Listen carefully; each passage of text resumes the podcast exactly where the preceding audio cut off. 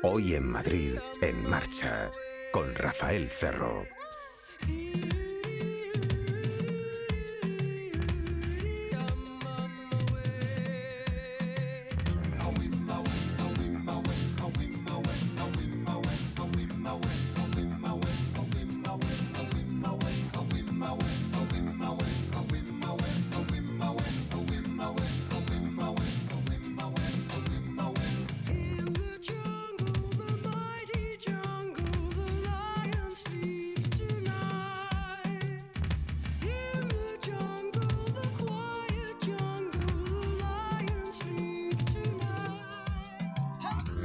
Mayores y la conducción o el tráfico, la parte en la que suelen estar más habitualmente, el papel de peatones. Después recuperamos la mejor entrevista de la temporada sobre mayores, el mejor estudio, la empatía de esa solución, como de tantas otras cosas. Habrán estado en alguna ocasión en alguno de esos semáforos de la castellana con lapso corto, avenida anchísima, y hay mayores que no tienen tiempo de cubrir la distancia caminando. La gente se pone nerviosa, los automovilistas, el que está en primera fila los ve, pero ya el de segunda o tercera pita a los de delante. Y el de la primera piensa, ¿qué quieres que haga? Que acelere y los lamine. Ya sé que se les ha puesto rojo, pero es que no les ha dado tiempo. Simplemente con que nos colocáramos en su situación, en su lugar, veríamos las cosas de otra manera. Eh, los sentidos no son los mismos, la velocidad tampoco, ni siquiera la velocidad del planeta, la del mundo no transcurre igual, fluye lentamente como la melaza. Eh, mucho más que cuando tenemos 30 años o 40 o 20.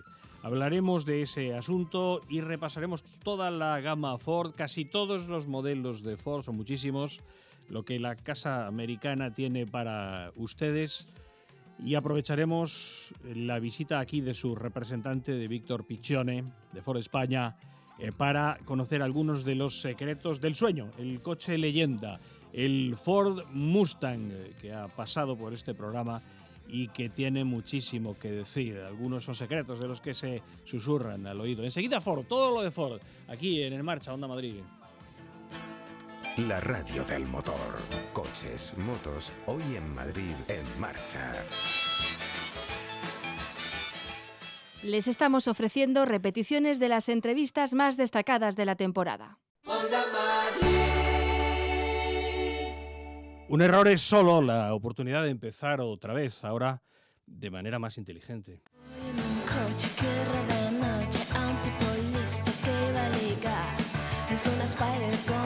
Hablemos de coches con alguien a quien le gustan los coches.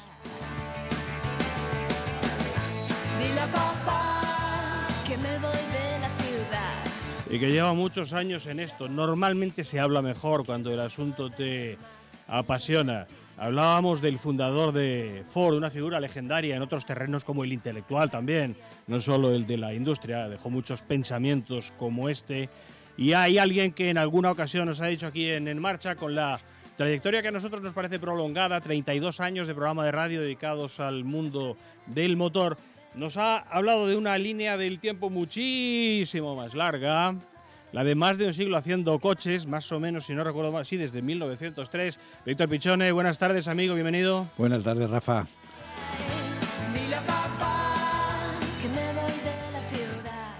Como en alguna ocasión has dicho aquí, eh, es que teníamos que ser muy tontos para no hacerlo bien, ¿no? O sea, es que es mucha experiencia, es un siglo haciendo coches. Un siglo y 14 años. Sí, sí, la verdad es que Ford, eh, bueno, y además el que ha hecho coches y, otras muchas cosas, ¿no? Y, bueno, y vamos a ver en los próximos 100 años a ver qué, más cosas hacemos, ¿no? Mm, ¿Cuál fue aquel primer modelo, recordamos? Bueno, pues eh, Ford tiene unos inicios muy, muy complejos, ¿no? Porque él empezó con su cuadriciclo, que es un coche prácticamente artesanal que hizo en un, en un, en un taller en su, en su, propia casa y que fue su, eh, su, primer vehículo sobre cuatro ruedas que, que, bueno que le, que le, dio paso a todo el emporio que, se creó y que vino después ¿no? luego vinieron muchos más míticos el Ford A, el Ford B, el Forte eh, bueno pues tendríamos que muchos programas para hablar de todo no es fácil situarse en lo que hizo Henry Ford si nos ponemos en 2017 habría que pensar Probablemente algo parecido a si yo hoy, eh, en iniciativa privada, privada, estuviera construyendo, no sé si naves espaciales, es que no es lo mismo ahora que 1903, entonces... No, eran, los pioneros. Sí, él fue pionero y sobre todo él fue visionario porque, bueno, él no, no inventó el coche, el coche pues, pues, pues ya existía, pero él sí que tuvo una, una visión muy social además de, de, lo que tenía que ser el coche. El coche entonces, en, eh, cuando él hizo, empezó sus, sus primeros pasos, eh, era algo, un objeto de deseo para gente muy adinerada, muy caro, muy y él pues él dijo, esto, tiene que llegar a todo el mundo y su visión fue que los propios trabajadores que trabajaban en la cadena de montaje fueran capaces de acceder a un automóvil. Y esa fue su visión que, que le, le, le, permitió pues eh, crear todo lo demás, la, la cadena de montaje, la fabricación en serie, etcétera eran tan productivos como para ganar suficiente dinero como para pensar en después comprar uno de aquellos coches que ellos estaban ensamblando, ¿eh? ojo. Claro. Cuando nadie tenía coche. ¿eh? Claro, ahí en aquel momento el coche era algo absolutamente limitado para, para clases altas, altísimas y fuera del alcance. El resto de la gente pues iba a su carrito con, con, su caballo, ¿no? Vamos a hablar hoy esencialmente de dos modelos, luego de todos los que, de todos los que podamos. El primero se lo sitúa en los sonoros. Esta cursilada quiere decir que les pongo su sonido, y que algunos llaman música más que, más que ruido, música. Eh, hay varias personas que lo han. Eh, yo no he tenido que pedírselo a Víctor porque lo he encontrado en internet. Varios puretas lo habían colgado en la red. Veamos a qué puede corresponder este sonido de motor.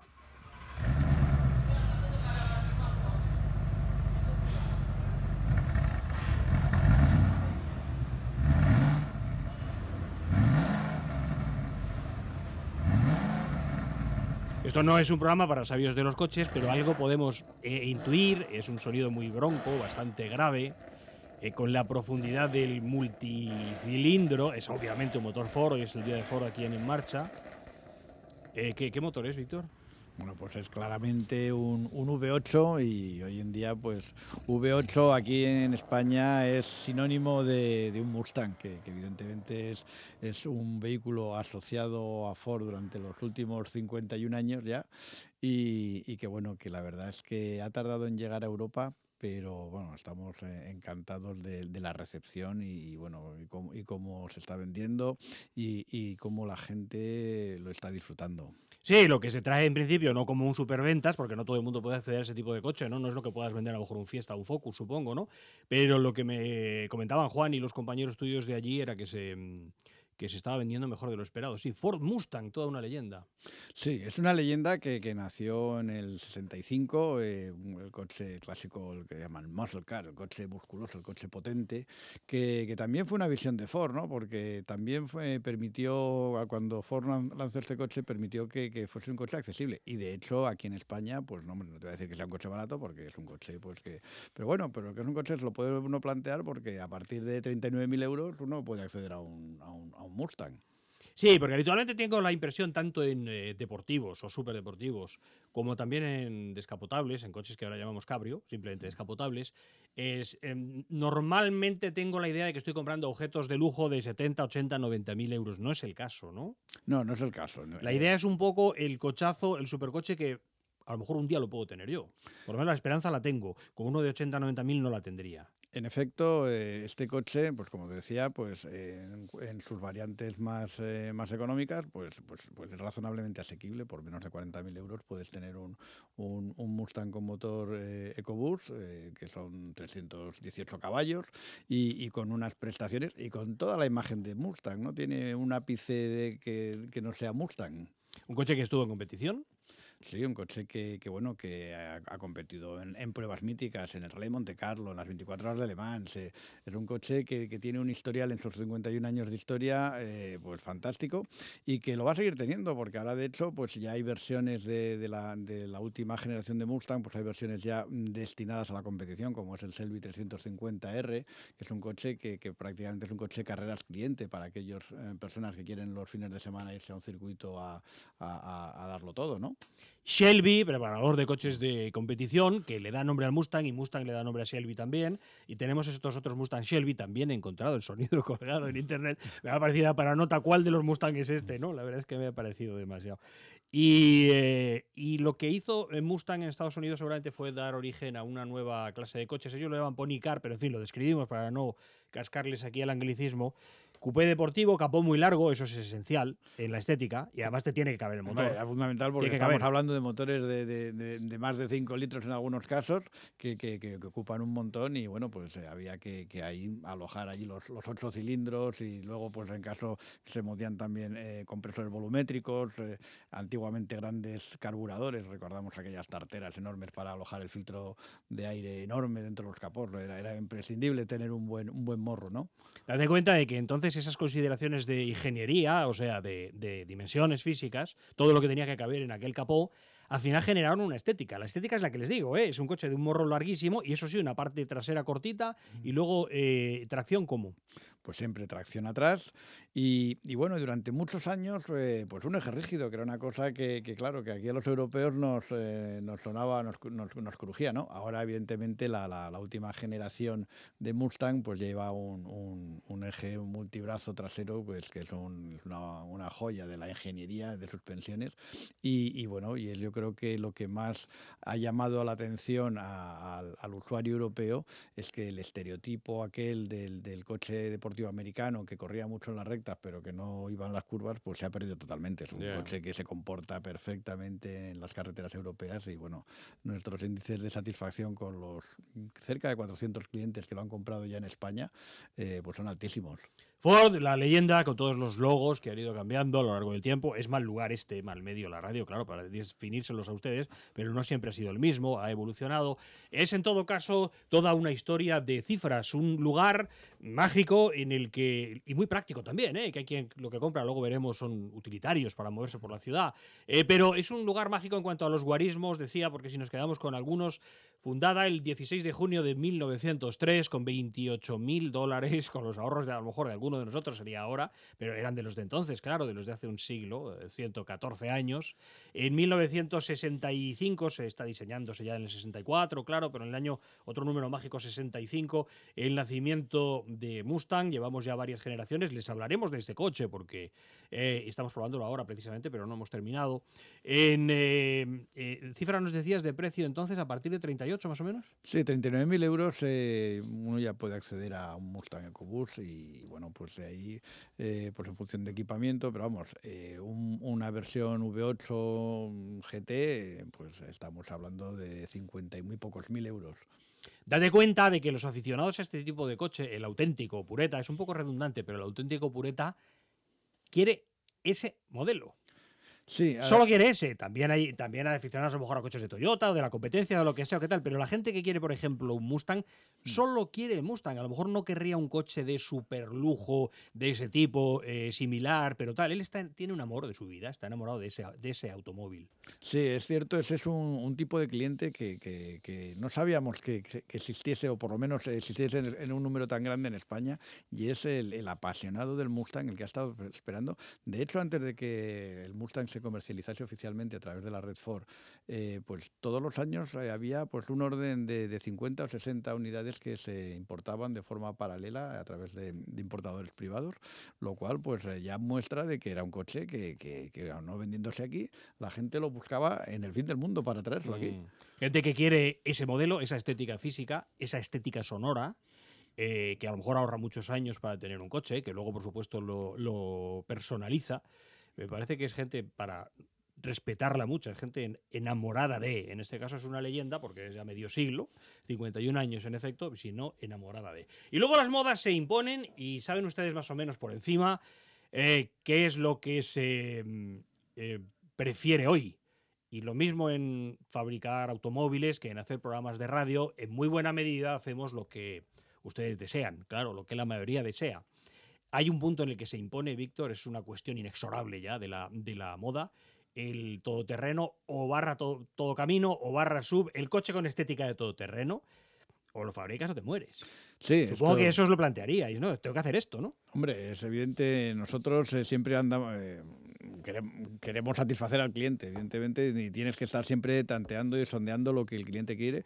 Y sí, el, el sub, el, o el todoterreno, o el todocamino, como, como lo, queramos llamar, eh, está aquí, son los segmentos del mercado que más crecen. Eh, nosotros en este momento, pues digamos que tocamos los tres eh, segmentos, eh, pues el compacto con el EcoSport, el intermedio con el Kuga y, el grande con el Edge.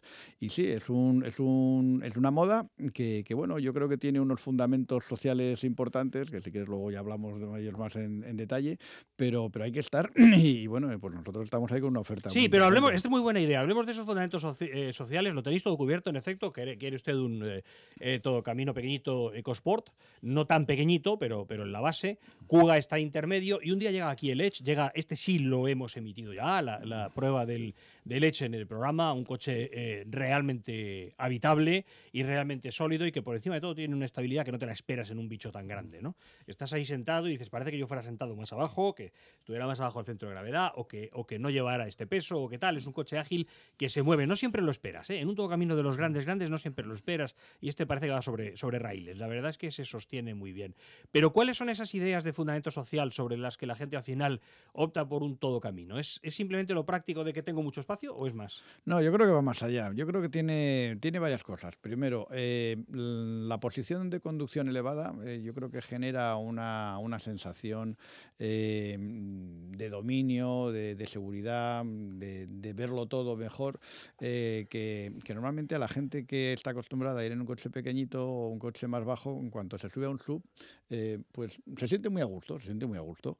Después, ciertamente, hay una también, pues una, una imagen. No sé, el sub está, pues, también está muy asociado a lo mejor incluso a un estatus social, que yo creo que, que, la gente pues, pues le gusta, pues aparte de serlo, pues parecerlo. ¿no?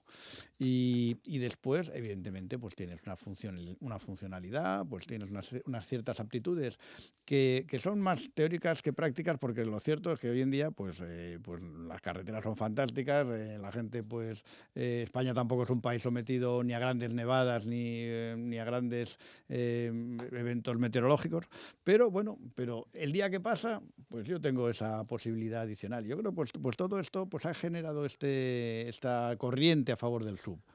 Claro, claro.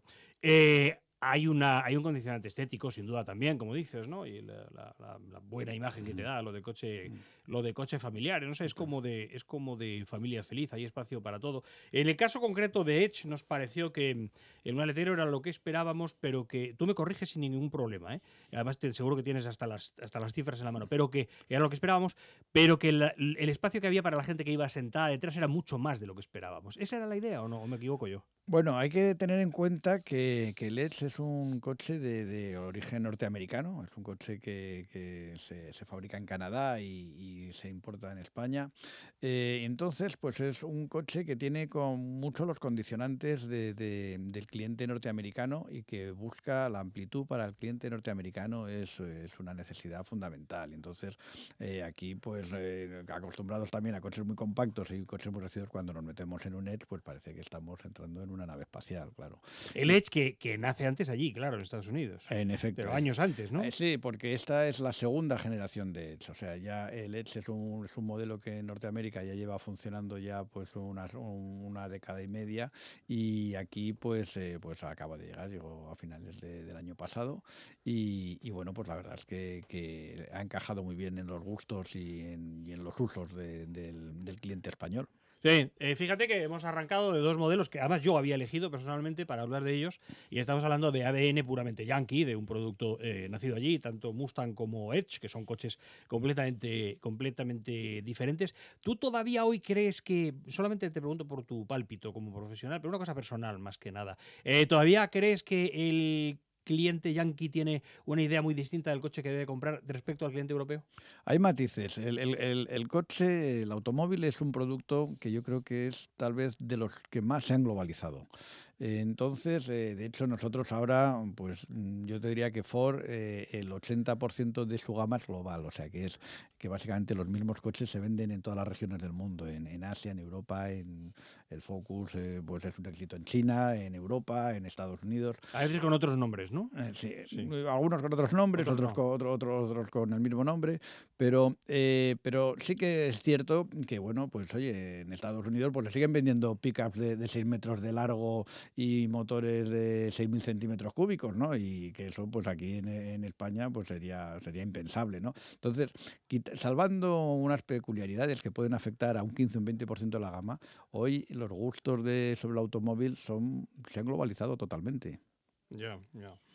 Eh, una cosa, hablando de, mm, eh, querido Víctor, hablando de lo de la movilidad sostenible que debe implicarnos a todos, eh, a ver si podemos movernos más o menos lo mismo, pero, pero manchando menos, perjudicando menos al planeta.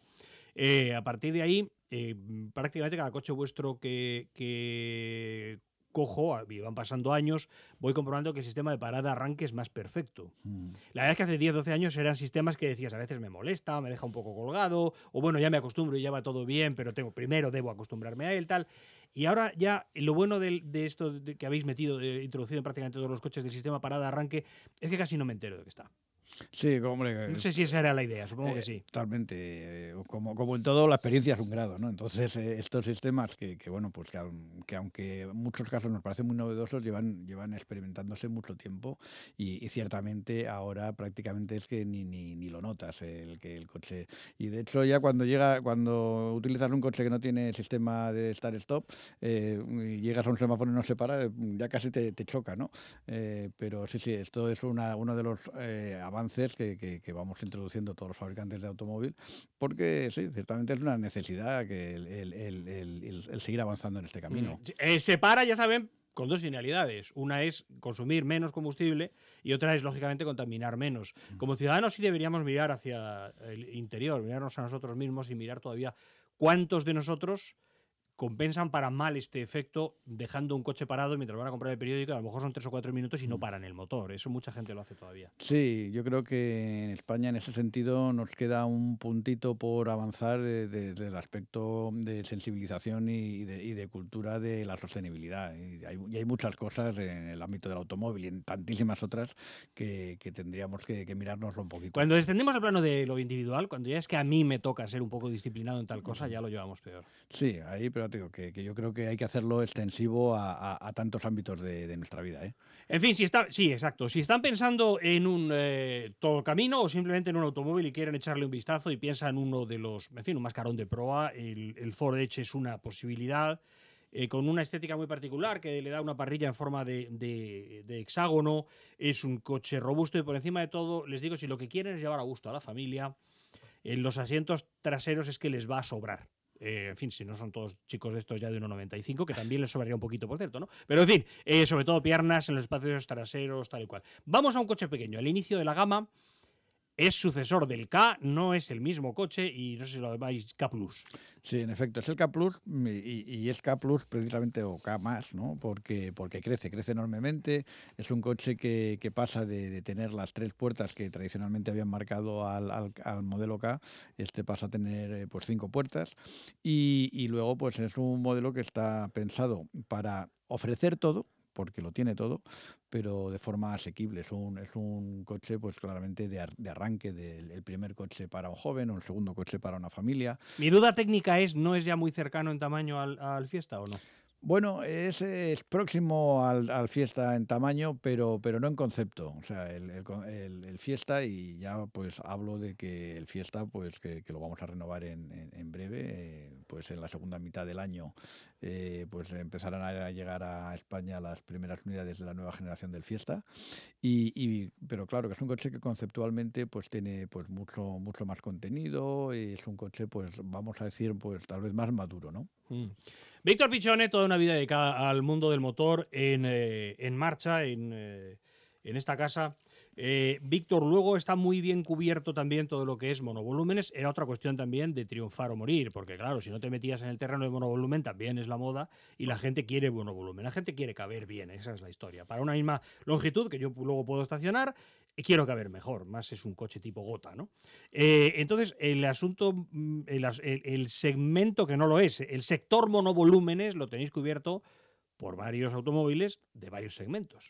Sí, pues ahí también tenemos eh, una gama muy amplia porque empezamos desde, desde el B-Max, que es un, coche compacto que además que tiene una accesibilidad fantástica gracias al sistema de puertas deslizantes. Eh, pasamos al siguiente escalón que es el C-Max, que, en sus dos variantes de corta y larga pues también pues son unas alternativas mm, fantásticas de hasta siete plazas. Y luego ya pasamos a los, a los grandes, que son tanto S-Max como, como Galaxy, con sus siete plazas y, bueno, y si queremos crecer, pues tenemos toda una, familia de derivados de, comerciales, que son todos los turneos, que desde el Courier, Connect y Custom, que son ya para pues pues para familias de estas que ya no existen, ¿no? De estas familias de, de, las de, de las de carnet, ya no de, de, cinco o seis. De la, la gran familia y luego la familia y uno más. Sí, sí. En lo malo que ha pasado 30 años. Pero sí, sí, sí. sí. En el caso concreto, como estos los he probado todos y puedo hablar con conocimiento de causa, en cuanto tenga un poquito de tiempo cogemos también para el programa el, K. Eh, pero en este caso de los monovolúmenes, no sé si el que más llamaría la atención al oyente que no se hubiera sentado en uno de estos Ford sería seguramente el S Max, porque el concepto, más allá de la etiqueta que le hayáis puesto, es verdad, es realmente divertido, es realmente con un buen punto deportivo, es ágil, eh, eh, al mismo tiempo dices, yo estaba metido en un coche familiar, pero tiene este ADN deportivo también. Es, una sensación muy curiosa al principio. El S-Max te sorprende más que los otros, yo creo, fíjate. Mira, yo hay una, hay una anécdota que me contaban de sobre un S-Max que un conocido que tenía tradicionalmente monovolúmenes, dice, yo siempre cuando tenía el monovolumen, cuando venía alguien, tenía que justificar por qué tenía un monovolumen. Decía, no, es que viene, mi suegra, tengo tal, no sé qué. Desde que me compré el S-Max, todo el mundo decía, joder, qué bonito, ya no me lo tenía que, eh, no me lo tenía que justificar nunca más, ¿no? Es que hay mucha gente que no te lo está conceptuando como monovolumen, yo creo, fíjate. Exactamente, es un coche que no lo parece, eh, pero luego tiene una capacidad interior, tiene capacidad para siete plazas, un maletero cavernoso, enorme, y, bueno, y sobre todo que tiene una una dinámica pues de turismo. Para, un, para el ingeniero, para los ingenieros no era una cosa fácil, creo yo, fíjate. Eh, llegar a ese, a, ese, a ese detalle último de diseño en el que poca gente de la competencia lo ha conseguido también, algunos sí, pero pocos. Pero que hay en el S-Max en el que dices, tengo un coche con mucha capacidad, eh, voluminoso y con mucha capacidad, pero que no parece serlo. Eh, y sigue siendo ágil y rápido. Es muy ágil. O sea, tengo tres hijos, lo asumo como lo mejor que he hecho de mi vida, tener los tres críos, mm. pero sigo queriendo una vida un poco divertida o esa especie de imagen un poquito más deportiva. Exactamente, y bueno, pues es un compañero también pues para actividades de ocio, para toda la gente pues que necesita espacio, pues yo que sé, para llevar la bicicleta, eh, los esquís, lo que sea. Entonces es la verdad que, que, además ahora que se ha completado con versiones de, tracción integral, eh, bueno, pues yo creo que lo, lo tiene todo. Mm. El Fiesta, eh, por una parte habrá poca gente que no sepa lo que es un Fiesta, no creo que nadie de los que están escuchando ahora mismo lo que es un Ford Fiesta. También es verdad que el que haya visto el de hace 25 años eh, está viendo un coche distinto. Hay veces que se van heredando los nombres, se conserva la herencia, eh, hay mucho caudal invertido ahí en ese, en ese tipo de coche, en ese concepto, en ese nombre, tal y cual, y se sigue llamando fiesta, pero la verdad es que ¿qué queda del fiesta original? No, no, no lo sé, poco, ¿no? Bueno, yo creo que queda una cosa, que es la, esencia, la esencia, exactamente. Es un coche con el que, bueno, pues muchos aprendimos a conducir y, bueno, pues eh, pretendemos pues, seguir ocupando ese, hueco, ¿no? Que sea el coche juvenil, el coche dinámico y que, que, siga marcando una época. Hmm. El primer fiesta que tuve yo hace no sé cuántos años, era una de las generaciones originales, no sé cuál. Eh, lo que yo me acuerdo es que, fíjate, lo decorábamos con cinta adhesiva, hasta tal punto éramos cutres, ¿no? Que macarras.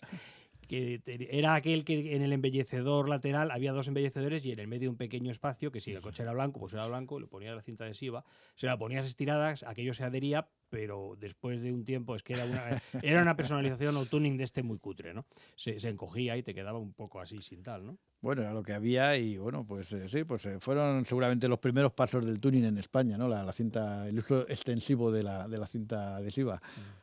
Repasando vuestra documentación sobre el Fiesta, que es un buen modelo de acceso a también, eh, a la gama, eh, o quizá al automovilismo, otra cosa que llama la atención es que hay muchos acabados posibles, según cuál sea el gusto de usted y también según cuál sea su presupuesto, pero hay muchos acabados, ¿no? Sí, eh, Ford siempre ha tenido a gala el tener una gama muy amplia, por, con la idea de que cualquier cliente que entra dentro de un concesionario, pues, pues encuentre su, su coche, ¿no? De la misma forma que si entras en una zapatería, pues esperas que encuentres el zapato que, que te guste, que no te haga daño, pues esto es lo mismo.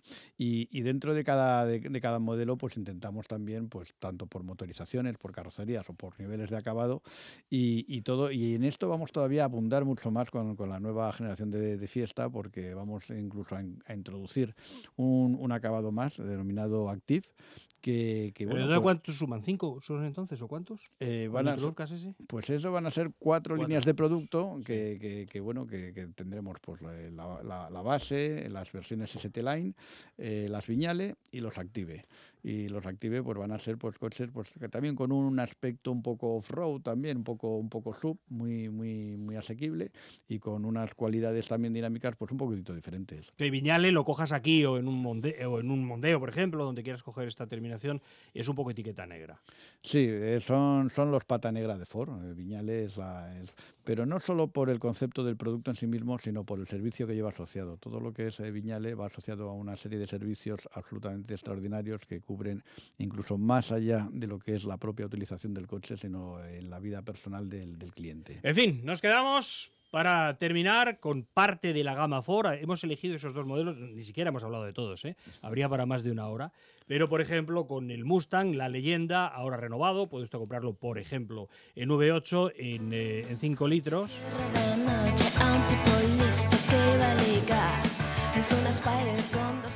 Y con el Edge, con un todoterreno que es mascarón de proa en efecto, primera línea D eh, y que tiene poca eh, competencia en cuanto a habitabilidad y particularmente a mí no lo he leído en otros sitios, sino sí que me ha parecido que para un coche de ese volumen y ese, y ese mm, peso eh, la estabilidad era difícil de mejorar.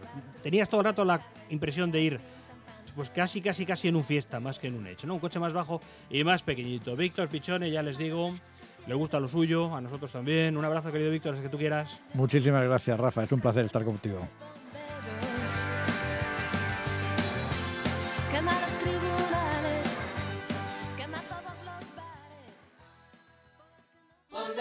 101.3 y 106 FM.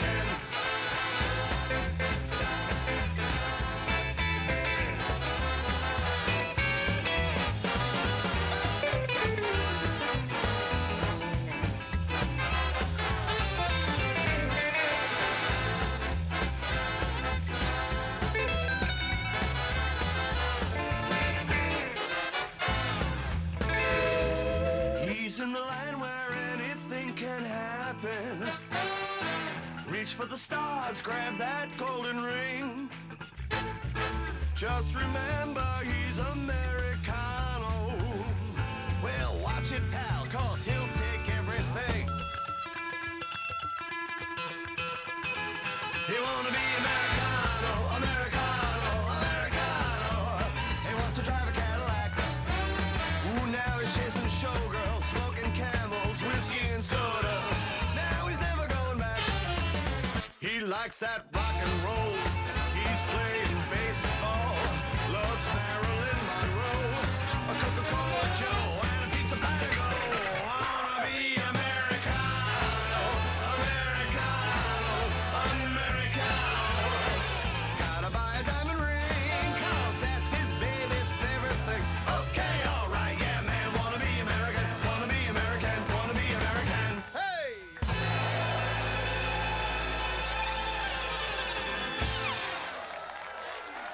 Les estamos ofreciendo repeticiones de las entrevistas más destacadas de la temporada. 101.3 y 106 FM. ¿Qué pasa con esa cuestión eterna de si los mayores, los muy mayores, deben o no conducir? Esto va solo por edades, va también, como parece lo lógico, por estado físico. Se les pueden poner restricciones, usted puede conducir, pero no ya a partir del ocaso, por ejemplo. Eh, ¿Es un mito todo eso de que tienen diferentes cifras para los eh, accidentes? Me parece muy interesante. Eh, y la semana que viene tendremos aquí al estudio al completo con todo lujo de detalles que ha hecho la Fundación eh, Línea Directa, pero vamos a hacer un avance con Santiago Velázquez, que es su director de comunicación. Eh, espero que sea un mito esa idea general de la gente de que los mayores son un peligro. Espero que la gente que ya no está en condiciones por la edad, ella misma diga, no debo conducir porque hay que pensar también en los otros. Esperamos en general muchas cosas, pero lo interesante será que veamos científicamente de qué da de sí este, este estudio, al menos como titular, como avance para la semana que viene. Los mayores de 65 al volante, ¿son un peligro o no? Querido Santiago Velázquez, ¿cómo estás? Bienvenido. Muy buenas, muchas gracias. Director Pues- de comunicación de la Fundación Línea Directa, que es, como indica su nombre, una entidad sin ánimo de lucro, dedicada básicamente a que, a que conduzcamos más seguros. En el caso de los mayores se le da muchas vueltas al, al tema. No sé si todos están controlados, no sé si todo el mundo pasa las revisiones, pero me gustaría saber lo primero.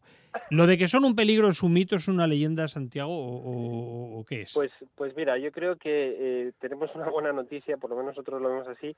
En este sentido hemos demostrado que eh, el colectivo de mayores de 65 años conducen mucho mejor porque tienen muchos menos accidentes en términos relativos que el resto de los grupos. Por lo tanto, esa mala opinión eh, es un mito. ¿vale? Eh, sí que hemos hecho una encuesta eh, entre más de 1.700 conductores y vemos que efectivamente eh, un gran porcentaje de ellos considera este colectivo peligroso, pero eh, la verdad, los datos demuestran todo lo contrario. En términos relativos tienen cuatro veces menos mortalidad, menos accidentalidad, perdón, que el resto de los conductores. Eso sí, cuando tienen accidente, pues eh, su fragilidad eh, supone un riesgo para ellos y su posibilidad de morir es, eh, se multiplica por 2,5 veces. En ese sentido salen mal parados, sí. Ya, o sea, más mortandad en caso de, en caso de accidente, Exacto. pero digamos que más capacidad para evitar, o sea que normalmente menos accidentes en, en líneas generales. Eso es. No sé si es sencillamente porque son más cautos, porque eso lo da la edad provecta, o porque a lo mejor salen con algo más de prevención, son más prudentes, Sí. no sé por qué, pero, Es, pero- es un cúmulo de factores. Vamos a ver, en primer lugar, eh, son más respetuosos en términos generales con los límites de velocidad, con el resto de los conductores, son más prudentes, no son agresivos en la conducción, eh, son conscientes de sus limitaciones y esto es muy importante, es decir, si ven que no tienen capacidad por problemas eh, visuales de conducir por la noche, no cojan el coche por la noche o no cogen el coche cuando hay mucha circulación o, si pueden evitar carreteras peligrosas las evitan. Es decir, en ese sentido sus propias limitaciones hacen que ellos sean más prudentes. Eh, y esto también les lleva lógicamente a hacer menos kilómetros y a conducir pues en términos generales de una forma eh, mucho más eh, conservadora. Por lo tanto, afecta a la accidentalidad, ¿no? En ese sentido, por eso decía que en términos relativos, en términos absolutos desde luego, pero en términos relativos comparando contra su propio grupo de población, son los que mejor accidentalidad registran con mucha diferencia. ya, también circula por ahí la especie de que puede que provoquen accidentes a terceros. Esto no parece muy científico, ¿no? Bueno, la verdad es que los datos que hemos analizado, que son los últimos seis años de la Dirección General de Tráfico, en los partes de la Guardia Civil de Tráfico no aparece eh, la culpabilidad, no se determina culpabilidad. Lógicamente, cuando se toman los datos simplemente se registra cómo ha sido el accidente. En ese sentido no tenemos respuesta, no sabemos si ellos han generado o no generado eh, el accidente. Es, es difícil de determinar, pero eh, lo que sí vemos es que, pues eso, mm, su, por ejemplo, para, para hacernos una idea, su perfil de, de accidente es muy concreto. Es eh, generalmente en carretera convencional de doble sentido, eh, por salida de vía y eh, en coches muy antiguos. Y esto es muy importante. La antigüedad del vehículo en este colectivo es mucho mayor que la del resto de la población.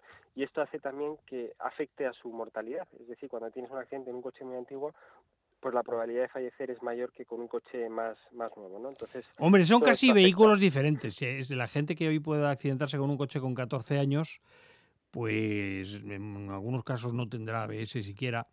Airbag no lo sé, eh, la, la electrónica de estabilidad es otra, o sea, son, Mm. son eh, vehículos más torpes, claro. Desde luego, desde luego. Nosotros hicimos un estudio hace unos años que analizaba este tipo de, sistemas de seguridad activa y pasiva y la diferencia te puedo asegurar que es enorme. ¿eh? O sea, que, ahí nuestra recomendación siempre es que uno que es, cuando vaya a comprarse uno el, el coche, en la medida en que pueda, en- más que invertir en confort o en, o en detalles estéticos, que invierta en seguridad. Mm. Sí. La cuestión es entonces, eh, mm, entiendo que no se puede decir tajantemente, pero son malos, buenos conductores los mayores, ¿cómo son? Pues en términos generales yo te diría que son buenos conductores. Entendemos por buenos conductores aquel conductor que llega a su destino sin tener un accidente, ¿vale? Eh, comparadamente con el resto de los conductores.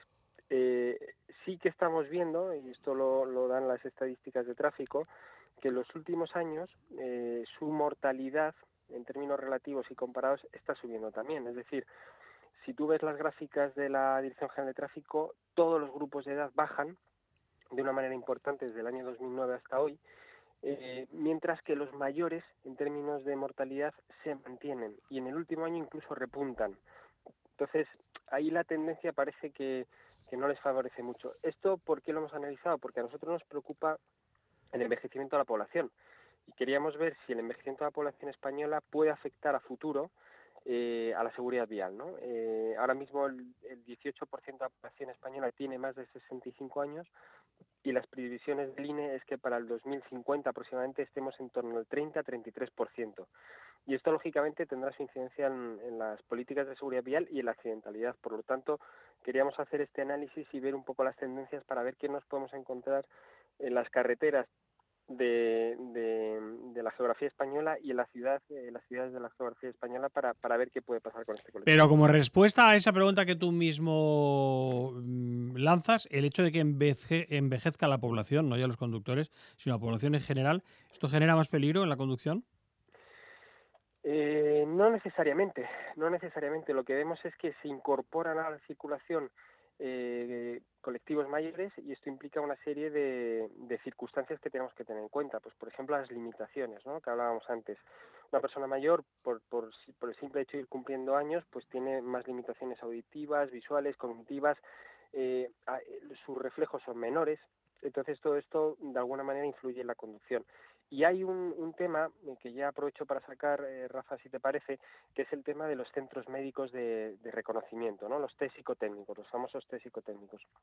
Nosotros queríamos ver si estos test, que al final son los que determinan quién puede seguir circulando y quién no, eh, eh, eran efectivos o no, porque lo que sí vimos en la encuesta que hicimos es que tienen muy mala prensa, tienen una imagen muy mala, eh, pues fíjate, eh, aproximadamente el, el 60% de los conductores españoles consideran que son muy poco rigurosos y piden más controles, ¿no?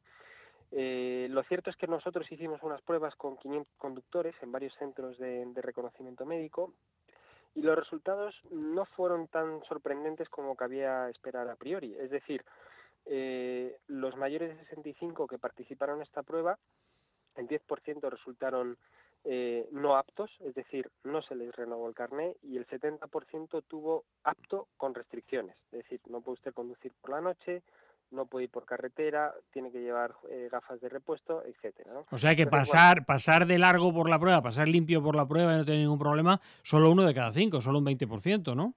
En el caso de los mayores de 65 fue así. Sí. También es verdad que aquí nosotros decimos que pagan justos por pecadores, porque cuando hemos presentado el estudio hemos puesto un vídeo de, de, de un mystery shopping, un- una persona del equipo se puso una cámara y fue a uno de estos centros que detectamos por internet, que decía, pues venía a decir de alguna manera en foros o en blogs tal, que prácticamente te lo sacabas sin, sin hacer nada, nada más que pagando la tasa, ¿no? y, efectivamente era así.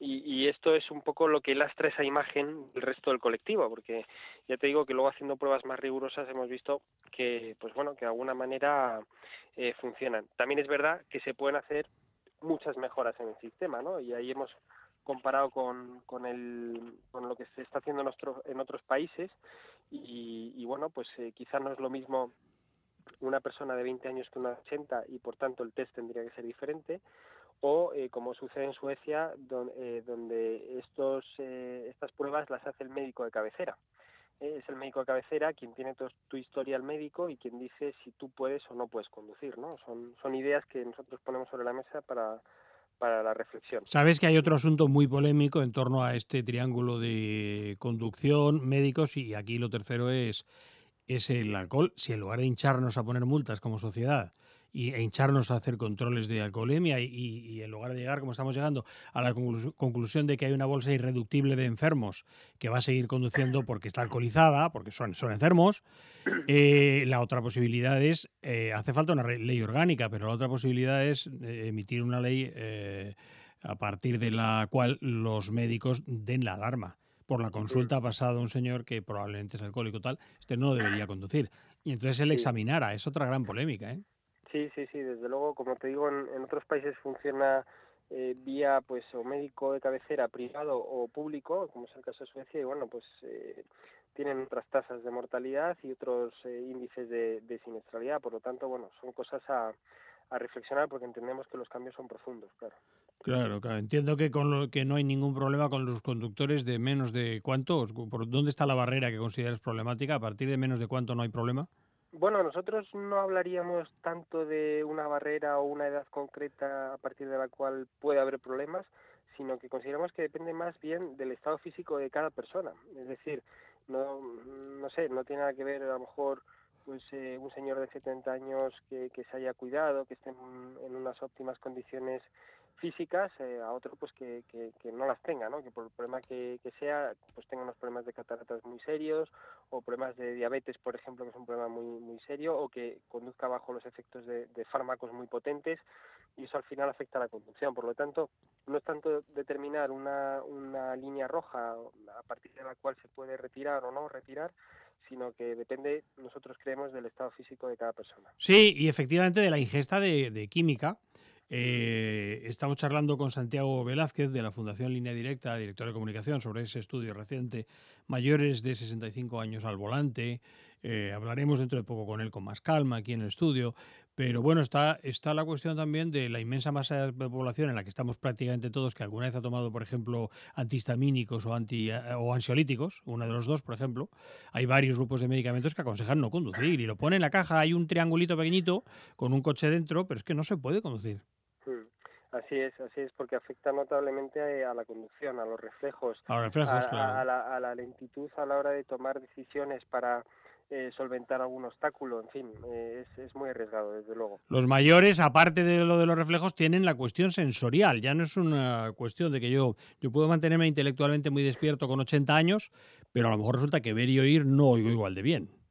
Exacto, exacto. Es uno de los, son dos grandes mm, problemas que tiene este colectivo, es el tema auditivo.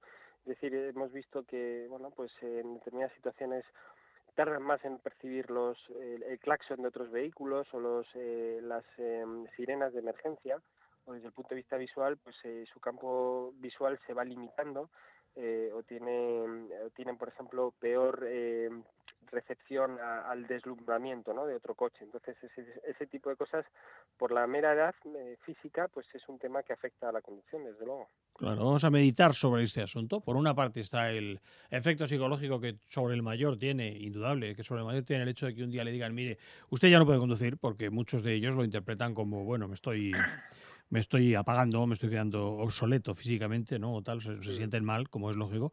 Pero por otra parte hay que pensar en el colectivo y a lo mejor resulta que en determinadas condiciones, pues eso, de sensoriales, como de vista o de oído, o en condiciones de rapidez de respuesta, pues ya no, no podemos conducir. Pero ya digo que indagaremos más en este asunto y lo haremos de una manera muy práctica. Lo que nos plantearemos será la posibilidad de que cada uno de nosotros piense quiénes son las personas mayores que tiene en casa o en la familia y piense si han pasado las, eh, las revisiones. Que, por cierto, eh, se empiezan a pasar revisiones especiales cuando ya se han cumplido 65, ¿no? Eso es, hubo un cambio en la normativa en el año 2009. Antes, eh, eh, bueno, por resumirlo mucho, hasta los 45 era cada 10 años, de los 45 a los 65 cada 5 y a partir de los 65 era cada 2.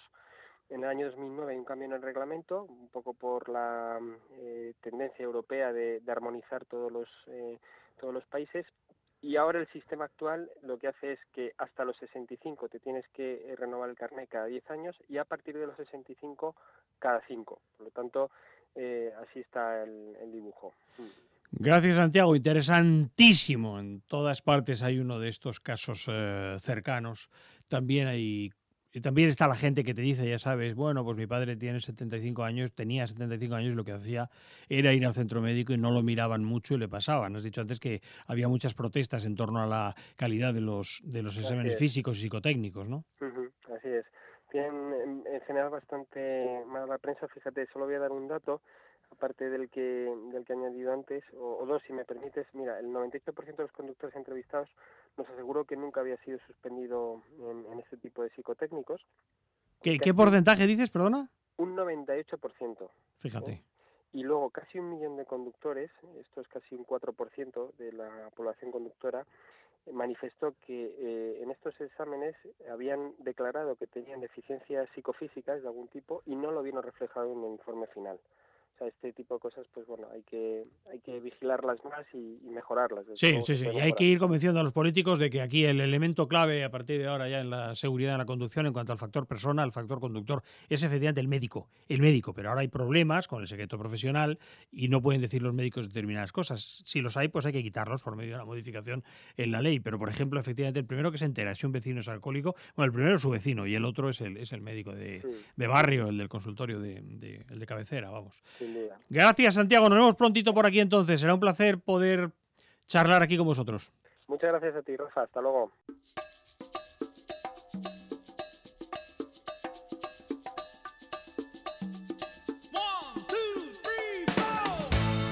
Los mayores y sus problemas, que deberían ser los de todos nosotros, si la sensibilidad también fuera única, fuera solamente una, la de ellos y nosotros, especialmente en paisajes como la conducción o como el ser peatón, que requieren estar ágil y despierto en los sentidos, lo que muchos de ellos no pueden estar.